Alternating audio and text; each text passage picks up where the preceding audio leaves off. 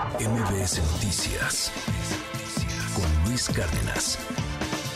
Ayer hizo erupción un volcán en Islandia, en Reykjavik. Un volcán entró en erupción a la última hora de ayer en el suroeste de Islandia, expulsando lava y humo por una amplia zona, luego de varias semanas allá en Islandia con intensa actividad sísmica.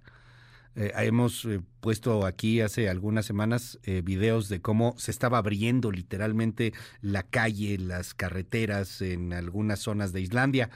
Nuestro colaborador en ciencia que nos explique este fenómeno, Arturo Barba, qué gusto saludarte, buen día.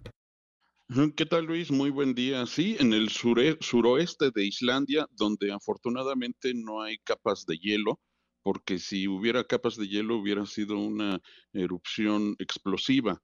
¿No? Al, confluir la lava con, con, el hielo se genera una eh, explosión, como ya ocurrió antes allá en Islandia. Hay que recordar, Luis, que Islandia es uno de los países con más volcanes activos del planeta entre 150 y 200 volcanes. En realidad no han eh, todavía precisado el, el, número de volcanes activos. Eh, y esto, la verdad es que la erupción de ayer, afortunadamente, no es en un volcán cónico y de gran altura como los que conocemos.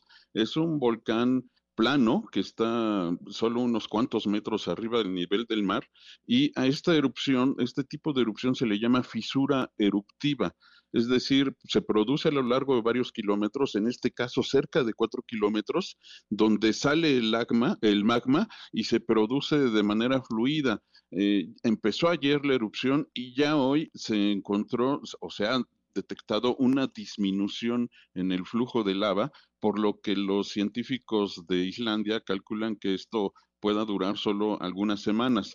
Eh, esta zona de Islandia es muy activa, de hecho toda la isla de Islandia es muy activa volcánicamente y geológicamente porque confluyen unas placas tectónicas y de ahí esta enorme actividad. Islandia que tiene solo 400 mil habitantes, eh, es decir, mucho menos de lo que tiene una delegación aquí o una alcaldía aquí en la Ciudad de México, eh, es uno de los países que produce la mayor cantidad de energía geotérmica, justamente aprovechando esta enorme actividad geológica. Eh, los científicos calculan que esta, digo, no se sabe exactamente cuándo va a terminar esta erupción, pero el mayor riesgo que podría representar es que el flujo llegara a las zonas habitadas. Está en, un pueblo muy cercano que se llama Grindavik eh, y no, no hace ninguna interferencia con el volcán de la capital, Reykjavik, así es que, se encuentra a 60 kilómetros de distancia. así es que los científicos esperan que esto eh, dure solo unas cuantas semanas, por lo menos eh, de gran intensidad, y hasta ahorita no corren peligro los poblados cercanos, Luis. Te aprecio como siempre, Arturo, y te seguimos en tu red para más información.